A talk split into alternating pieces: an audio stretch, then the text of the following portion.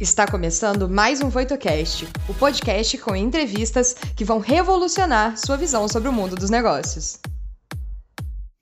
Olá, meu nome é Mariana Paz. Eu sou professora adjunta e pesquisadora de engenharia na Universidade Federal de Juiz de Fora, atuando com empreendedorismo, tecnologia da informação e gestão da inovação. Sejam muito bem-vindos ao podcast da websérie Ensaio do Futuro Aqui vamos trazer convidados super especiais para discutir tendências de inovação, transformação digital e falar sobre as tecnologias que podem impactar o seu futuro. Olá, sejam muito bem-vindos e bem-vindas. Eu sou a Bárbara, Head de Conteúdos e Inovações na Voito, e vou trazer os principais insights que vão ajudar você em sua jornada, complementando sua experiência. Nos encontramos no final do episódio. Até lá! O nosso convidado de hoje já fala que assim, o assunto vai ser polêmico, né? É o Alex Bretas, ele é escritor, palestrante e ele é arquiteto de comunidades de aprendizagem autodirigida e lifelong learning. Não é, Alex? Falei certinho? Arquiteto de comunidades, né?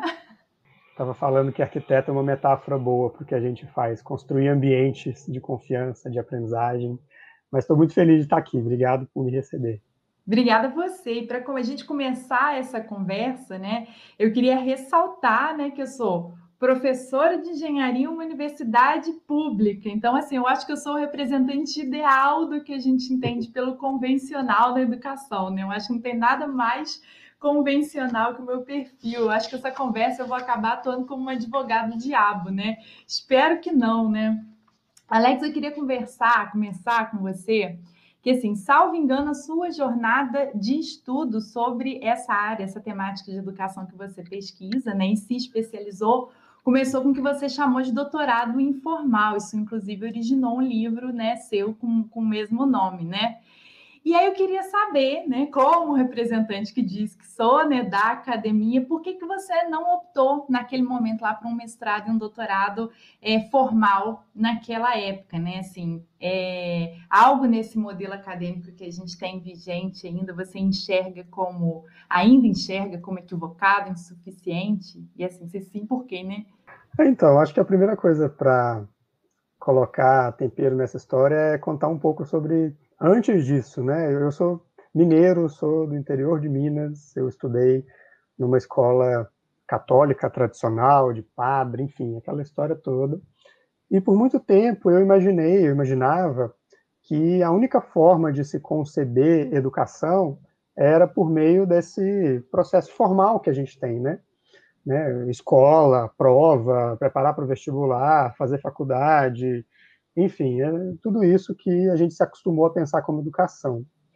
Quando eu tinha mais ou menos ali uns 19, 18 anos, eu me deparei com o trabalho do Zé Pacheco na Escola da Ponte em Portugal, comecei a pesquisar sobre inovação na educação, e aí eu descobri outros mundos possíveis, né, educacionais.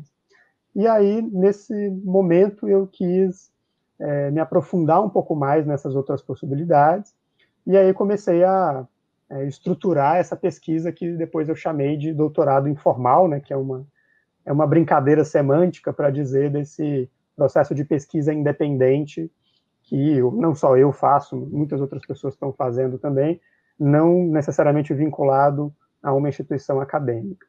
E aí, nesse momento, né, essa sua pergunta, por que, que eu, eu escolhi por esse caminho, foi especialmente por conta de uma necessidade de liberdade metodológica porque eu queria estudar um campo bastante inovador, bastante disruptivo, que hoje recebe o nome de aprendizagem autodirigida, né, um nome que na época eu nem conhecia, porque eu estava somente come, começando a, a descobrir esses conceitos todos, mas eu queria fazer essa pesquisa do meu jeito, eu queria inventar o meu próprio método, eu queria dialogar com é, tanto pessoas que são autores canonizados na academia, né, dentro da minha área, mas também com outras pessoas que não são acadêmicas, né, com, com outros saberes, né, então essa possibilidade de ser mais transdisciplinar também foi alguma coisa que me chamou muita atenção nesse momento.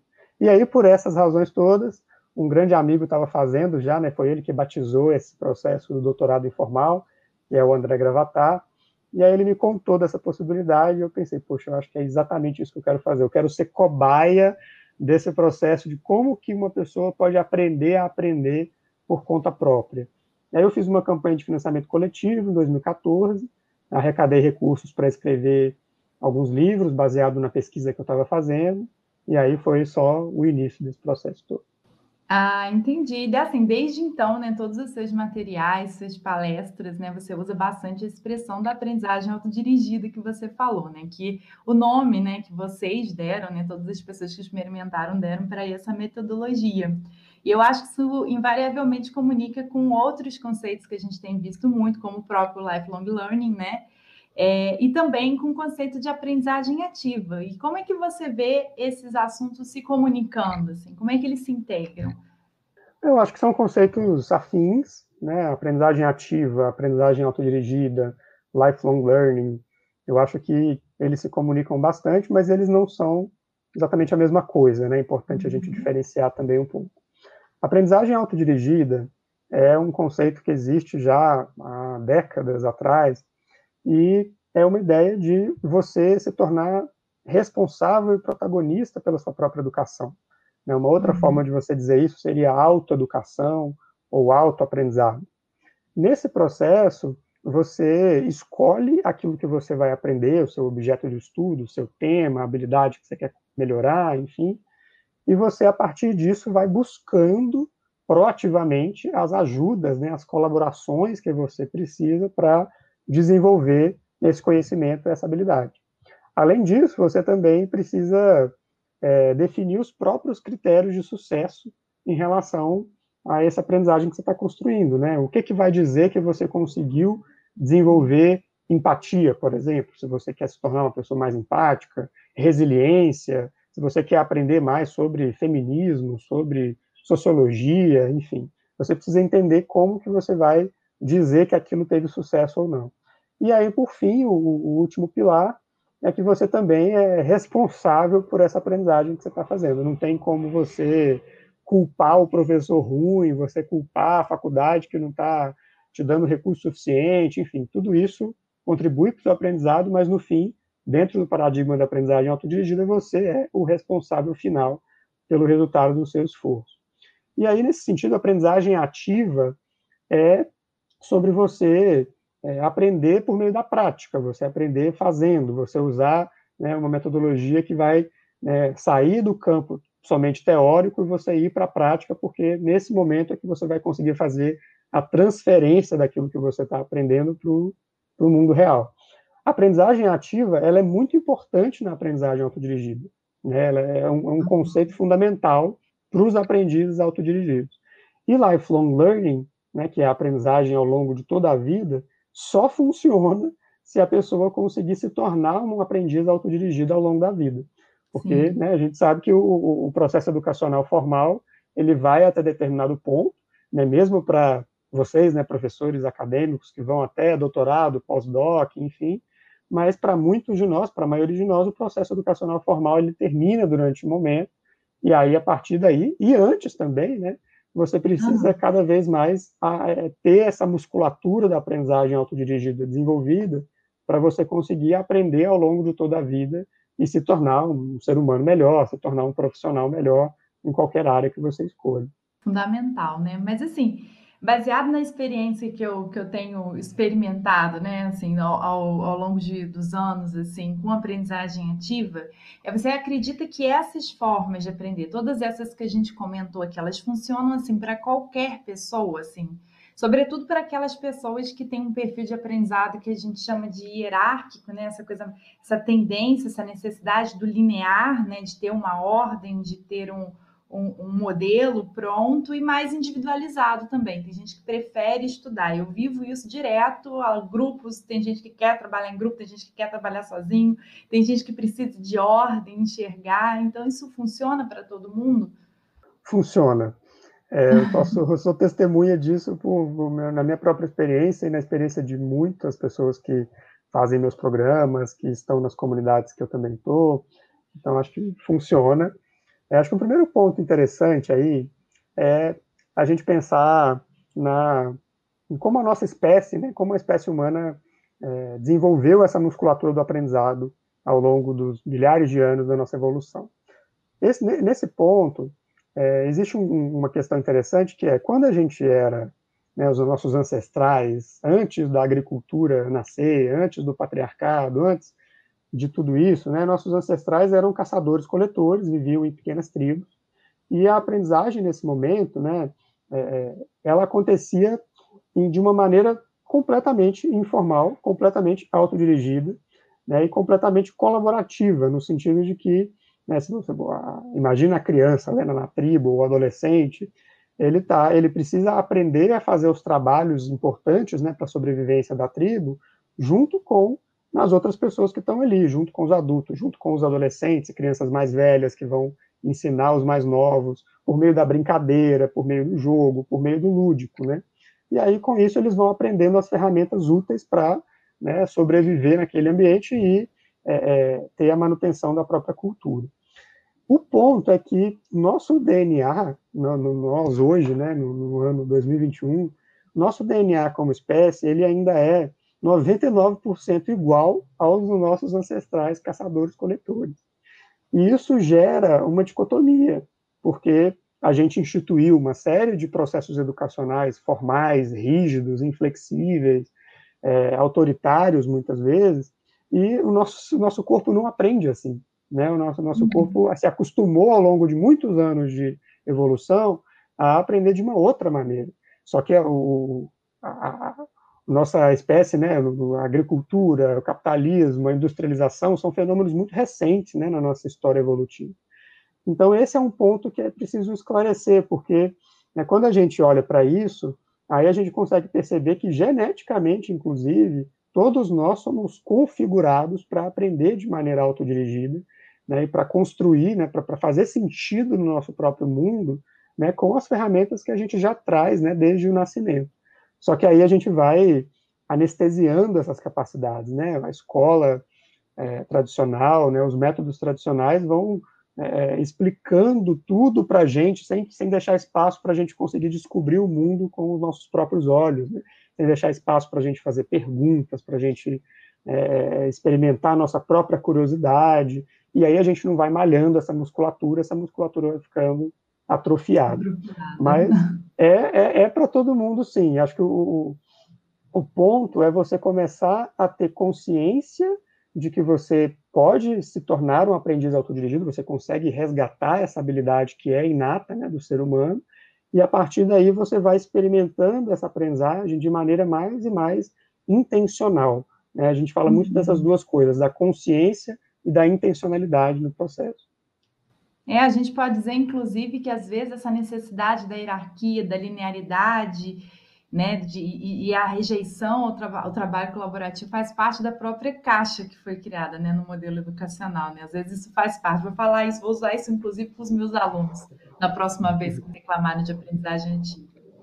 Na sua fala, sempre, é, você defende cinco princípios para a gente tentar instrumentalizar a sua ideia, né, a sua experiência, que é o da curiosidade, autonomia, percurso entregas relevantes e a compreensão de sabedoria, que está relacionada com o próprio conceito de utilidade. Então, eu vou me basear na minha experiência como mãe e como professora. Hoje eu sinto que existe uma espécie de confronto na prática entre os princípios de curiosidade, de autonomia e com a compreensão do que, que é relevante e útil para o mundo. Então, assim, eu queria que você me explicasse como é que a gente faz para convencer crianças e adultos a aprenderem também a parte chata, a parte que não tem like, a parte que não lacra, entendeu? A parte que eu chamo de sangue, suor e lágrimas, que eu acho que é inerente a esse percurso, né? A, a, tão necessário, né? Esse percurso todo de aprendizado até o final.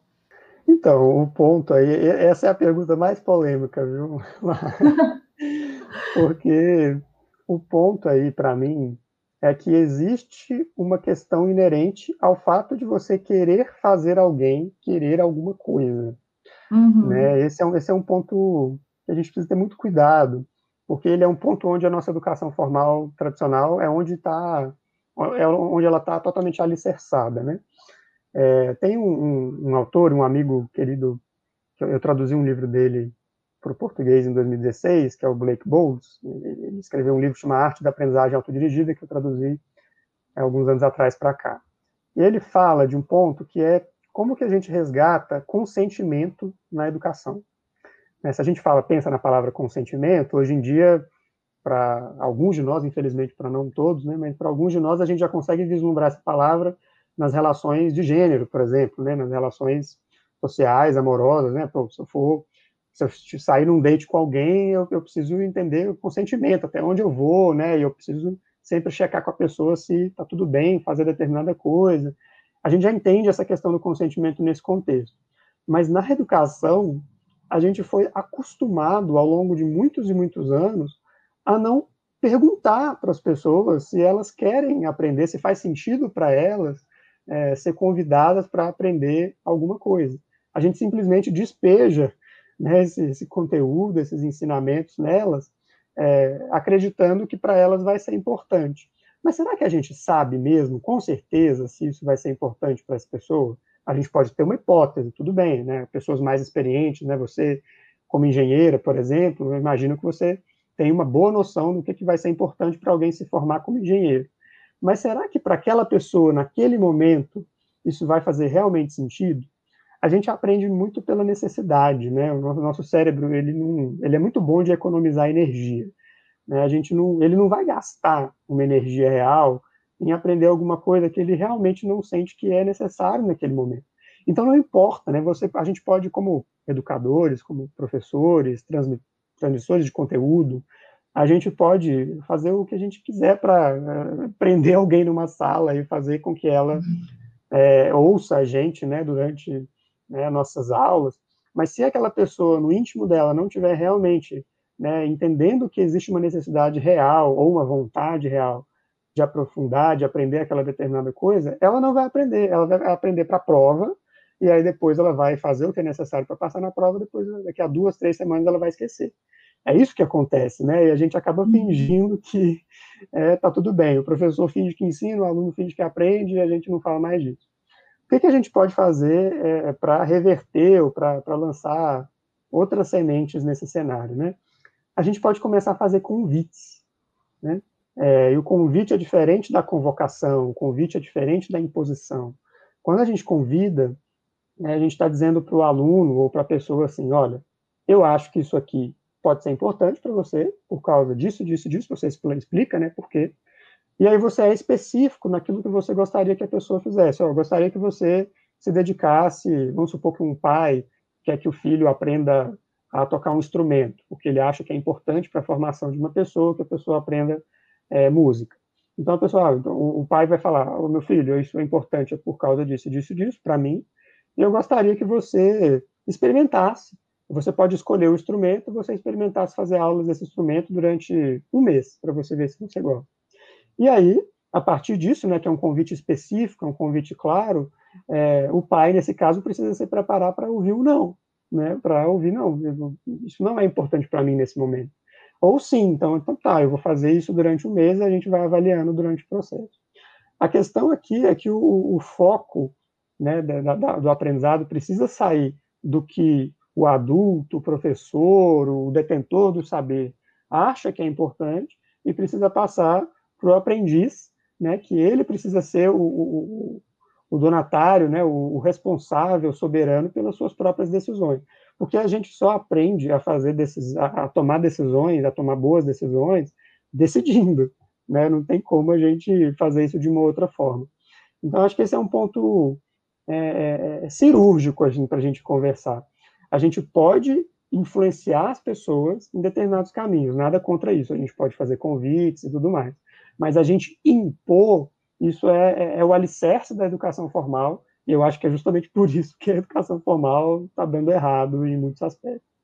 Uhum. Isso comunica muito com uma outra questão que eu ia te perguntar, que dentro dos princípios que você trouxe, né? E, e eu acredito que assim, para a gente, mesmo numa decisão deliberada que a gente toma de aprender algo, a gente vai ter que vencer um momento que acaba sendo um pouco chato, complicado, que é né, ultrapassar algumas fases e barreiras desse processo todo. E nesses princípios que você traz, a gente não, eu não enxergo claramente, né, mas é, podem estar os conceitos de foco, que eu acho que é um grande desafio dos educadores e dos pais hoje em dia, que é manter essa persistência até para aquilo que eles desejam realmente aprender, e também esse critério de seleção, né? Tipo assim, mesmo eles, se a gente liberar, né, assim, tipo, e deixar livre que eles selecionem o que, que seria interessante, importante e útil, né?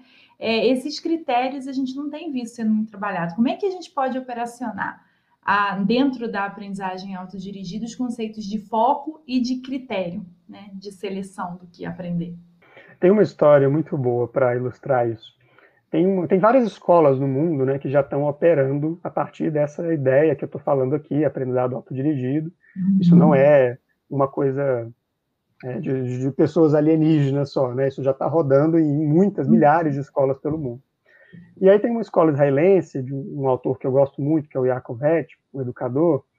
É, nessa escola isso acontece, e ele conta a história de um menino que ele chegou nessa escola, né, onde as pessoas têm, os alunos têm liberdade para aprender. É, ele, esse menino chegou de uma outra escola tradicional, de uma escola onde isso, né, da forma como a gente conhece, currículo obrigatório e tudo mais. E aí, quando esse menino chegou lá, ele ficou, ele ficou deslumbrado né, com essa possibilidade de, de escolher, de, de, criar a sua própria história. E aí ele falou: ah, não, eu vou, eu vou fazer só o que eu gosto, eu vou só jogar futebol. Ele adorava jogar futebol. Então ele ficou jogando futebol durante alguns meses. Ele só fazia isso, ele ficava no campo da escola o dia inteiro jogando bola. E aí, e o, os educadores, a equipe só observando e, e deixando ele viver aqui com o tempo, eu não, eu não me lembro exatamente o número, mas acho que foram uns três, quatro meses, assim, com o tempo ele começou a, a perceber que, além do futebol, ele podia se dedicar a outras coisas, né? A escola oferecia um cardápio, né, de muitas possibilidades diferentes. Aí ele começou a frequentar né, uma aula ali, ele começou a frequentar um grupo de estudo aqui, ele começou a diversificar cada vez mais o processo. E aí, qual que é a, análise do Yakov? Né? Tem um livro que chama Educação Democrática, que eu recomendo muito, qualquer análise que o, que o Jacob faz a respeito dessa trajetória dele, né, do menino. Ele diz assim, que o, esse menino ele precisou desse tempo jogando bola para ele acreditar que ele podia ser bom em alguma coisa. Porque isso é muito fundamental. Essa experiência de sucesso, em qualquer coisa que seja, essa experiência de reconhecimento né, dos pares, né, das pessoas à nossa volta, é uma experiência fundamental da, da, da, vivência humana. E essa é uma experiência que muitos alunos, muitas, muitas crianças, jovens no, no, sistema tradicional de educação não conseguem atingir, porque uhum. é um sistema que privilegia determinada inteligência, né, determinada forma de se é, o mundo pelo, pelas notas, né, pelo saber acadêmico, erudito, né, português e matemática e tudo mais, e desprivilegia, né, negligencia outras inteligências. Então, muitos alunos é, acabam não vivenciando essa experiência de sucesso, e aí depois eles não acreditam que eles podem ser bons em nada. E aí esse menino, ele precisou passar por essa experiência para ele acreditar que ele podia né, conseguir ter sucesso em alguma coisa, e aí depois ele foi vivenciando outras áreas e foi diversificando seu interesse. Então, acho que esse é um ponto interessante a gente, a gente pensar a, gente precisa deixar as pessoas vivenciarem, inclusive, o fracasso, o sucesso por conta própria, e a partir disso elas vão ganhando né, essa sabedoria sobre como escolher, sobre como ter foco. Às vezes não vai ser o foco que a gente queria, mas ela vai conseguir ter foco em alguma coisa quando ela encontrar um propósito né, que, que, que é relevante para ela, que ela entende que é relevante para o mundo, né, quando ela identificar alguma coisa que o, o aprendizado dela, o aprofundamento que ela vai fazer ali vai ser relevante para a comunidade que ela está cercada, para o mundo que ela vive, né, quando ela sentir que ela está sendo reconhecida, aí eu tenho certeza que ela vai conseguir ter foco, que ela vai conseguir ter um critério né, para se, se, se balizar nesse processo. Mas precisa ser uma decisão dela, né, senão ela, ela vai sempre se guiar pelos focos alheios, ela sempre vai se guiar pela vontade alheia, e aí a gente tem o, o que a gente vive hoje, né? Uma série de o que a gente no, no mundo adulto hoje o que mais acontece são pessoas frustradas profissionalmente, pessoas que né, não têm brilho no olho para fazer o que o que fazem, que não acreditam verdadeiramente naquilo que elas fazem, no trabalho que elas uhum. desempenham. Né? Então, desde cedo a gente precisa ir atiçando, né, aguçando essa capacidade de decisão por conta própria, porque aí a gente vai conseguir, no final, ter pessoas adultas que consigam tomar boas decisões e focar naquilo que elas entendem que pode ser né, relevante para elas mesmas e para o mundo que elas vivem. É, isso comunica muito até com uma outra pergunta que eu queria te fazer, especificamente quanto às universidades, né? Que é o meio que eu tô, né? A gente tem vários estudos que desenham os cenários possíveis para o futuro das universidades. E aqueles que são as, as maiores promessas são as universidades se voltando para as necessidades de mercado, né? Então, universidades empreendedoras, universidades de livre mercado, né? Sempre para atender a uma necessidade clara de mercado, né? Mas eu acho que, assim, por outro lado, queria ver sua opinião sobre isso. Isso não pode, assim, de certa forma, mercantilizar o conhecimento, assim, esse conceito de utilidade que você defende nos seus princípios, é utilidade, eu entendo que é utilidade para a pessoa, ao mesmo tempo que a gente vê uma cobrança maior do mercado para mais habilidades, hard skills, soft skills, então utilidade para quem, afinal, né, que a gente está falando?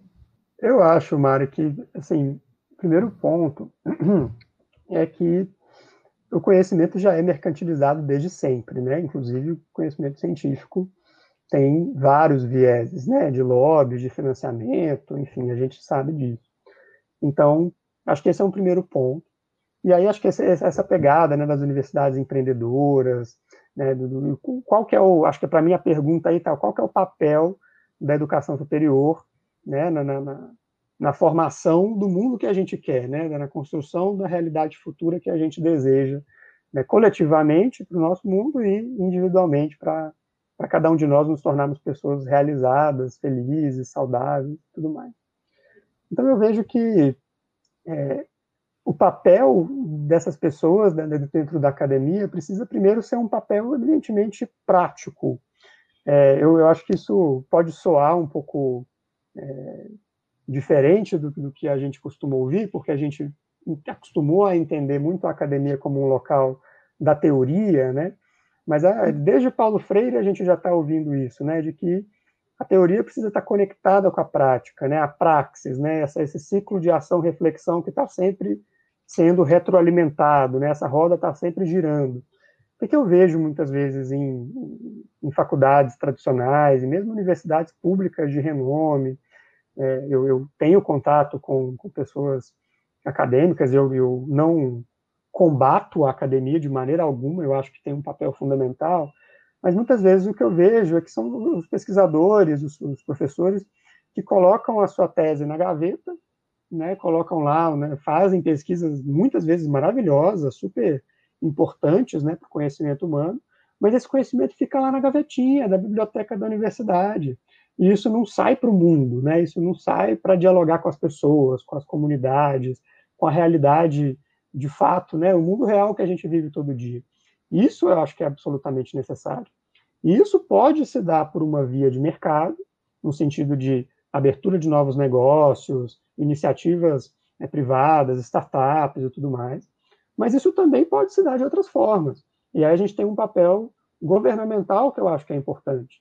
Né? Por que, que a, as universidades públicas, né, que fazem pesquisas muito importantes, não têm projetos? Eu sei que existem alguns, mas por que, que a gente não vê mais um incentivo, um fomento a projetos de conexão com a realidade prática, projetos de extensão, né, projetos de, é, de diálogo com as comunidades que estão em torno, né, no território dessas universidades? Isso é absolutamente fundamental.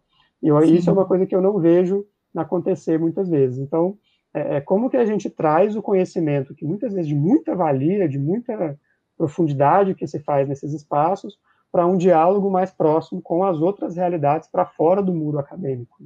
É, eu concordo com, com você, embora eu ache que de uns anos para cá isso venha mudando expressivamente, essa questão do, do contato, da exposição das universidades, das novas formas de transferência de, é, de conhecimento né? Muito incentivados, inclusive, pelas recentes políticas, não tão recentes assim, mas políticas públicas de incentivo para que isso aconteça, né? E eu acho contraditório, eu fiz essa pergunta justamente porque é, eu imagino a universidade, sou apaixonada né, pelas universidades, pelo lugar onde eu estou, e eu imagino a universidade justamente um espaço de liberdade, assim, de você estudar o que você quer, é, do jeito que você quer, não às vezes dentro da sala de aula, mas na perspectiva de pesquisa, né? Enquanto, de certa forma, há uma movimentação para que as universidades elas sejam mais, não práticas, mas objetivas, é, é mais para voltadas para o mercado, para a ciência aplicada, para soluções imediatas, sabe? Isso me incomoda um pouco, porque eu acho que é uma nova, é uma outra forma apenas de restringir a liberdade que a gente tem de produzir conhecimento lá dentro, sabe? Então, assim, tudo bem que o modelo que vigorava antes não era ok, por ser muito teórico, mas também essa abordagem muito prática, muito aplicada, eu vejo também como um, uma restrição dessa liberdade. Também não vejo como um modelo legal, assim, de, de se adotar, né? E a gente está avançando para caramba no tempo aqui. Eu tenho muita pergunta para fazer, um assunto que eu amo aqui, mas eu vou chamar a Bárbara, porque eu estou vendo que o, tem 71 comentários aqui. Uau! Então tem pergunta para caramba aqui para gente. Nossa, e como? O pessoal aqui já está comentando. A Laís Vitória falou muito incrível esse conteúdo. A Mariana Ferreira falou também que é uma conversa maravilhosa e necessária. Outras pessoas também estão conversando aqui com a gente, a Julia Rocha, essa live está sensacional, enfim, todo mundo realmente achando um assunto muito necessário. E eu, como universitária, também acho muito interessante mesmo, sabe? Eu acho que é uma conversa que precisa chegar no mundo inteiro, a gente precisa espalhar esse conhecimento por aí. Mas vamos então à primeira pergunta, é a pergunta da Alicia Calvet. No começo você estava falando mais sobre a aprendizagem autodirigida e tudo mais, como que a gente pode começar a desenvolver. E aí a Alicia perguntou qual que é o caminho para aplicar isso no dia a dia. Tem um, uma sigla que eu criei junto com outro amigo, parceiro de trabalho, que é o Conrado Schluhauer, e a gente criou uma ideia que a gente chamou de CEP mais R. CEP mais R são quatro letrinhas, né? E elas dizem sobre as quatro fontes, né, ou as quatro possibilidades de aprender qualquer coisa que a gente quiser. Então, C é de conteúdo, E é de experiências, P é de pessoas e R de redes. Então, conteúdo é o que a gente já se acostumou muito a pensar em termos de educação, né? Conteúdo é livro didático, livro, é, YouTube, podcast, artigo científico, periódico, enfim, tudo isso é são fontes diferentes de conteúdo. O, desafio de conteúdo hoje em dia não é nem a gente conseguir encontrar conteúdo bom, mas a gente conseguir filtrar o excesso de informação, né? Porque a gente é bombardeado de informação o tempo inteiro. E muitas delas não são da melhor qualidade. A, o, o segundo, a segunda letra é experiência, né? Experiência, no nosso, na nossa concepção, é sempre quando você vai colocar o seu conhecimento à prova. Então, tem um exemplo que a gente sempre dá, que é quando você está querendo aprender a fazer risoto, né? Cozinhar risoto. Você pode é, consultar o Alex Atala, né, o melhor chefe de cozinha do mundo, ele vai te ensinar como é que ele faz risoto. Você pode pegar a melhor receita de risoto que você encontra no, no internet, mas você sempre só vai conseguir realmente dizer se você sabe fazer risoto na prática se você conseguir né, chegar lá na frente do fogão com os ingredientes, misturar tudo e ficar bom, né? E alguém vir para você, sua esposa vai vir para dizer, nossa, ficou muito gostoso o risoto. Então, a experiência é quando você coloca seu conhecimento à prova, quando você vivencia uma experimento, um experimento, né, uma experiência prática, que vai atestar né, o quanto você conseguiu evoluir naquele conhecimento. P é de pessoas. Né, e pessoas talvez seja a, a, estratégia de aprendizagem que a gente mais negligencia né, quando a gente está falando de educação hoje em dia. Porque a gente tem hoje acesso a tanta gente, né, aqui mesmo na live, a gente está fazendo um aprendizado baseado em P de pessoas, a gente tem acesso a tanta gente né, nas nossas redes sociais. É, é, eu, um dia desses eu vi que aquele estudo, né, que ficou famoso, um estudo do Facebook há muito tempo atrás, dizendo que a gente, na, na humanidade, a gente tinha só seis graus de separação, né? Então, eu estou conectado com o Barack Obama, por exemplo, por no máximo seis graus de separação, porque a, a gente tem uma conectividade muito grande. Esses dias eu vi que reduziu já para dois ponto alguma coisa, três é, grau de separação. Então, a gente está ficando cada vez mais conectado com, né, com outras pessoas, mas a gente não consegue aproveitar isso para aprender de fato. Então, como que a gente pode fazer isso? Pega alguém, seleciona alguma coisa que você quer muito aprender, por exemplo, é, como programar, não sei. E aí, encontra alguém, esse é o primeiro passo que eu sempre recomendo, assim, encontra alguém que sabe mais sobre isso que você. E aí você senta com essa pessoa durante meia hora, não precisa ser muito, vamos tomar um café virtual, e aí você pergunta para essa pessoa como que ela aprendeu a isso, como que ela chegou nisso, quais são as referências dela, o que, que ela te indica, o que, que ela acha importante que você considere no seu processo. Então você pega ali uma espécie de mentoria gratuita, né? É, e você pode fazer isso com qualquer assunto e com qualquer pessoa, né? Isso é, o, o potencial disso é infinito. Então, aprender com pessoas é muito fácil e a gente, às vezes, negligencia a, a potência que isso tem. E, por fim, R de redes, é a gente usar as redes que já estão estruturadas né, ao redor de assuntos que a gente gosta, que a gente quer se aprofundar, para a gente conseguir é, aprender melhor. Então, por exemplo, institutos de pesquisa, comunidades de prática, comunidade de aprendizagem, é, organizações e universidades que se dedicam a estudar determinado tema a fundo, é, movimentos, né, existem diversos movimentos no mundo sobre né, os mais variados assuntos, conhecimentos. Então, como que a gente, às vezes, um Google, né, que a gente dá, já é suficiente para a gente encontrar as principais redes que estão falando sobre determinado assunto, as principais comunidades, né, os principais grupos uhum. profissionais. Então, se a gente consegue aplicar o CEP mais R, né, eu sempre falo para as pessoas, pega o assunto que você quer se desenvolver e faz o CEP mais R dele, né, faz a listinha de alguns conteúdos, experiências, pessoas e redes, e aí você já vai ter um mapa inicial para você aprender qualquer coisa. Perfeito. Vamos para a próxima, então. A nossa segunda pergunta é do Daniel Mazeu. Olá, Alex. Quero compreender qual relação da eutagogia com a perspectiva de estudos autodirigidos. Essas tendências caminham juntas? Caminham sim, Daniel. É, eutagogia, para quem também não conhece muito o termo, né, é, é um termo que surgiu um pouco mais recentemente né, na história da pedagogia, da andragogia, né, nos estudos de educação, e que quer dizer é você assumir o protagonismo em relação ao aprendizado e fazer isso especialmente pelos meios digitais, né? A otagogia, ela nasce muito num contexto digital. Então, tem total relação, sim. É, eu acho que é uma, uma, outra forma da gente entender a aprendizagem autodirigida, né? A otagogia tem muito do aprendizado autodirigido dentro dela e está muito conectado com essas questões digitais, né? Que eu acho que potencializam muito é, o, o, como, como que a gente pode aprender de maneira autodirigida. Né? Como eu falei aqui agora das pessoas e das redes. A gente está muito conectado. Só que, ao mesmo tempo, a gente está sendo muito bombardeado por informações é, inúteis, por informações falsas. A gente vive uma competição pela nossa atenção, né? isso é notório. A gente, quando a gente está no Instagram, quando a gente está no Facebook, quando a gente está mesmo no Google, em todas essas grandes, são, são grandes sites que são de, de grandes corporações, essas corporações têm interesses, né? E elas querem capturar o máximo possível da nossa atenção, porque elas ganham a partir da monetarização dessa atenção, vendendo anúncios para é, empresas. Então, a gente precisa ter um senso crítico em relação a isso e entender que a gente tem grandes possibilidades de se conectar com outras pessoas, mas a gente também está vivendo nesse universo de muita poluição informacional. Então, como que a gente aprende a navegar né, nessa poluição e começa a fazer esses contatos que são mais significativos, né? Vou procurar uma pessoa que pode me ajudar a aprender determinada coisa.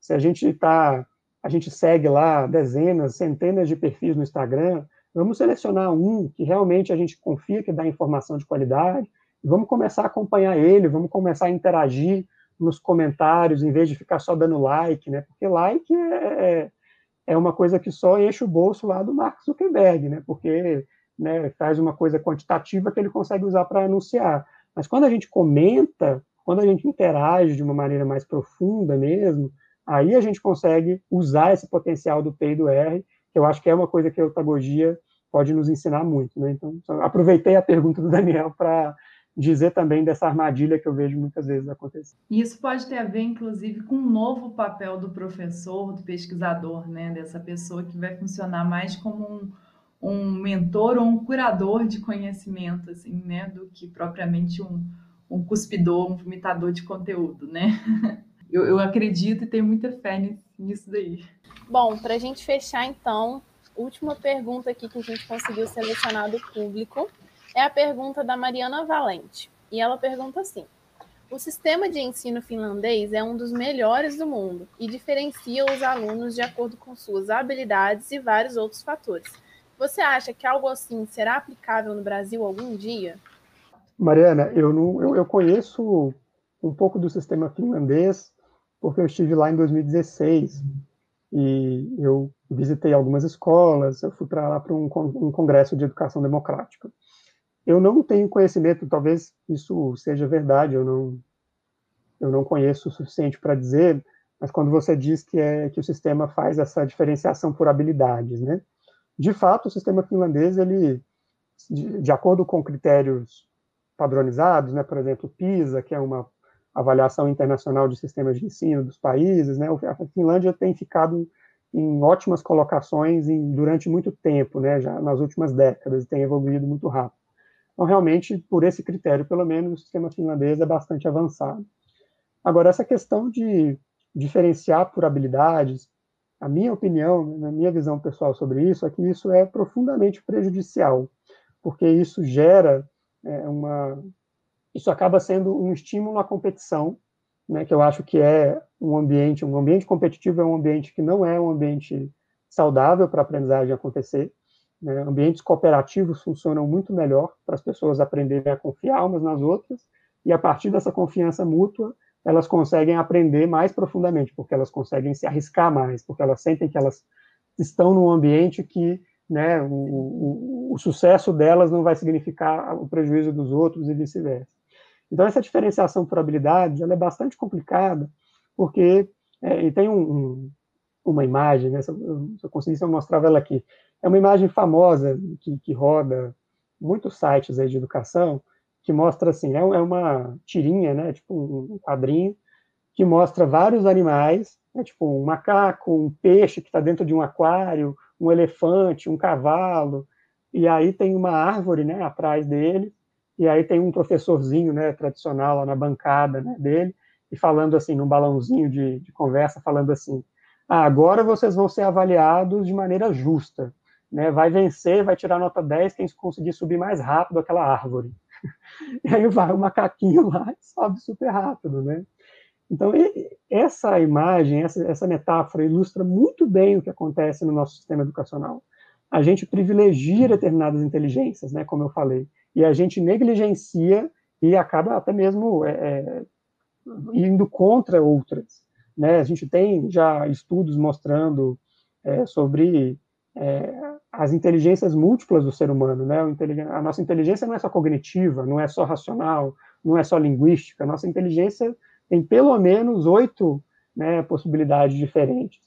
Então, a partir disso, a gente precisa parar de, de, de, de tentar ter uma régua única, né? E a régua precisa ser a régua do próprio indivíduo, né? Como que ele se desenvolve, como que ele aproveita o seu pool de inteligências, né?